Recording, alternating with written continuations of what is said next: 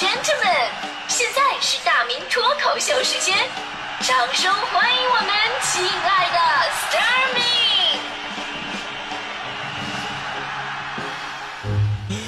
欢迎各位来到今天的大明脱口秀，我是大明。呃，今天说的是识货哈，这个识货呢算是一种能力了啊，而且可以这么说，就是没有人能够到达这个能力的顶值。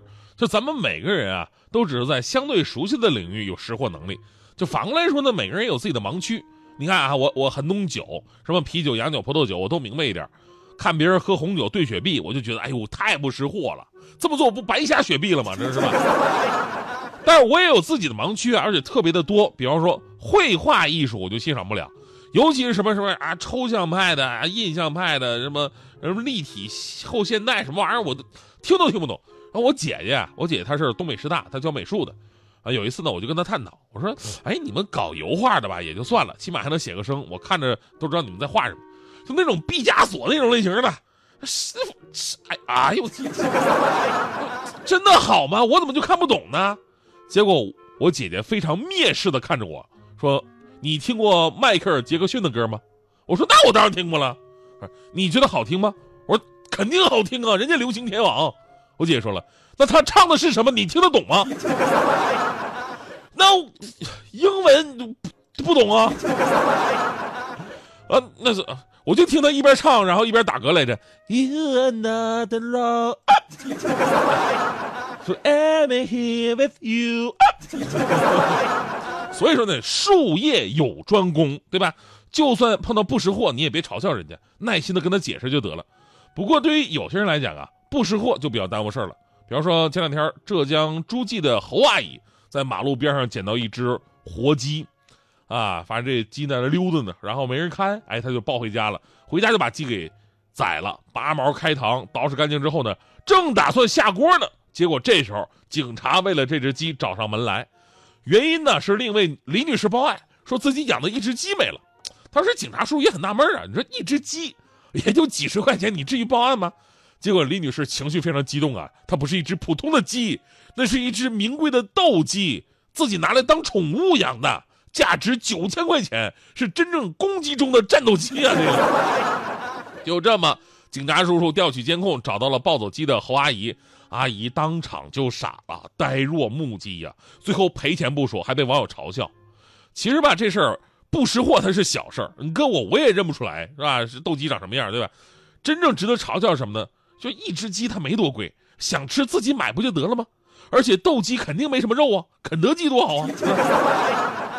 这事儿吧，让我想起前一阵子，说有一熊孩子，呃，把人家车刮了啊，这个被车主抓到之后呢，没办法，那孩子给妈妈打电话，妈妈妈妈，我在路上刮了一辆车，人家要赔钱，呃，车头上的标志带个那个 A B 的那个 B 字儿。他妈不以为然呢，哈哈哈！哎呀，屁子，比亚迪是吗？妈妈一会儿就过去。哎呀，这，哎呀，不要担心啊。这个孩子说：“哎，不是什么比什么迪啊，不是比什么迪。”他妈反应了一下啊，宝马是吗？哎呀，也无所谓，我去银行给你提点钱解决这个问题。孩子，呃，不是宝马，宝马我认识。他妈愣，不是宝，天哪，不会是宾利吧？这时候，一个很有磁性的声音接过电话啊，呃，大姐，都不是。我这辆是布加迪威龙，这时候他妈妈说：“哦，是这样的啊，先生，这孩子我不要了。”所以这事儿告诉你道理，就是千万不要做坏事因为很多事情的结果不是你想的那么轻松的。就说到车，咱们说个题外话，呃，这个不识货的几率是非常高的。曾经大迪就当着我的面指着旁边一个车问我，说：“那个大面包车多少钱？感觉挺实用啊，说将来也买一辆。”我说那个车，那车一百多万吧，是吧？就大力嘲笑我说我骗他啊，一个破面包车怎么可能那么贵？我说那不叫破面包车，人家那叫丰田阿尔法。还有一次看人家在那捯饬那个保时捷呢，啊，非说人家那个小电动长长得挺好看。我说你哪只眼睛看人家是小电动啊？大力说了，怎么不是小电动啊？你看那车前面的打开都没有那个发动机，那不就是小电动吗？我说大姐。保时捷发动机人家都是放后边的，前面都是行李箱。大迪到现在还不信呢，非说前面放东西那是自行车。哎呀，行，咱们再说回不识货的悲惨遭遇。咱们说普通人不识货呢，可能就是被嘲笑一下；但是有的人不识货，真的就特别倒霉。比方说小偷这个群体啊，不识货的比比皆是，非常的令人无语。你也不知道他是好事还是坏事。比方说上个月末，郑州市有一辆奔驰车被盗了，幸运的是小偷不识货，只盗走了一箱茅台酒，就更为名贵的葡萄酒没有被偷走。因为这个小偷啊，他只认识茅台呀，对吧？现在炒的也很贵。呃，觉得这世界上最贵的酒就茅台了吧？其实呢，我跟我自己的朋友一直讨论说茅台有多贵啊。股票第一高价咱就不说了，就说这个喝的那茅台，普通版的五十二度飞天茅台都卖断货了，你不加价到小两千，你根本就下不来，对吧？你说它贵很正常，但是你跟世界上其他的酒比起来，还真不贵。咱就说葡萄酒，葡萄酒都不用说最好的，咱就说稍微高档那么一点点的，都得几千块起。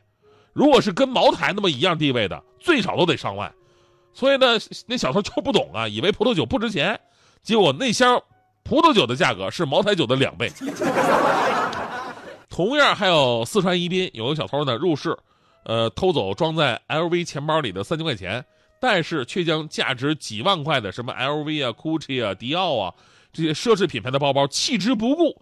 导致被偷的这个户主都说呀，还好这贼不识货，不然损失就大了！前不久，呃，四川攀枝花有一个小偷，一个小时之内破坏了三车车窗，偷走了一个呃一只价值人民币十三多万的十三万多的名表，然后呢以一百五十元的价格卖给了二手市场。论二手回收市场，跟小偷谁更黑？这事儿也告诉我们，就是做事情具备专业知识的重要性。当然了，这是体现于正当职业。我们希望小偷永远都不识货。最后啊，这个，哎呀哎呀，笑声来晚了一点。最后啊，我还得说，有的时候呢，不仅要识货，你还得识人，对吧？有的人呢，总是觉得，哎呦，别人好欺负，我就总欺负人家。殊不知，你要真的把人家惹怒了，你也没有好果子吃。比方说大迪最近的表现，我特别不满意。昨天我在节目当当中不是跟大家伙特别定义了我跟大迪之间的一个关系定义吗？人家都是搭档，互相搭台往上爬，彼此成就。我跟大迪恰恰相反，互相拆台，所以叫拆档。这家伙大迪平时把我这撅得嘎嘣嘎嘣的，以此为乐。但是我是那么好欺负的人吗？哎呀，你看我平时乐呵呵的啊，胖乎乎的，挺好说话。我的内心我跟你说特别阴暗。昨天我就对大迪打实施了精准的打击报复。前不久我不是请假去三亚了吗？大迪看到之后就非常眼红，他也想请年假。然后呢，昨天下节目，我就看到我们那个领导来了，我抢先到领导办公室。我们领导是个女的哈，然后呢我就说：“哎，领导，你今天这眼影画的不太匀啊，哎呀，看起来大小眼儿，嘴唇也涂的有点厚啊，衣服穿的有点老气啊。”领导看着我，脸色都煞白啊，就就然后就走了。走了，没过多久，大迪就去领导办公室请假去了。领导，我想请个年假。然后就听办公室传来一声怒喝：“请什么请？不批！你们节目组的一个都不能放假。”反反反正我是休完了。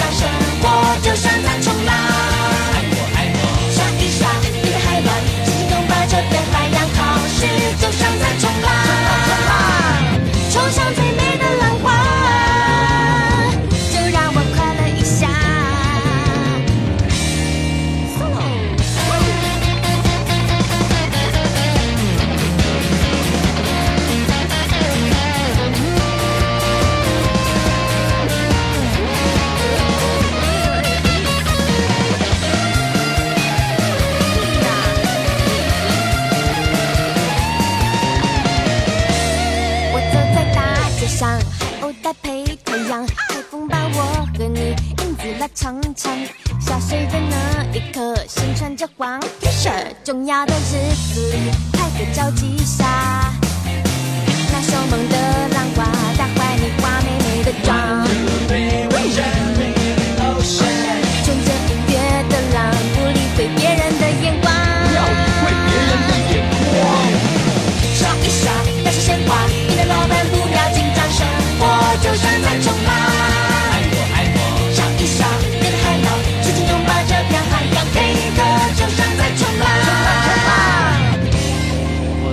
night.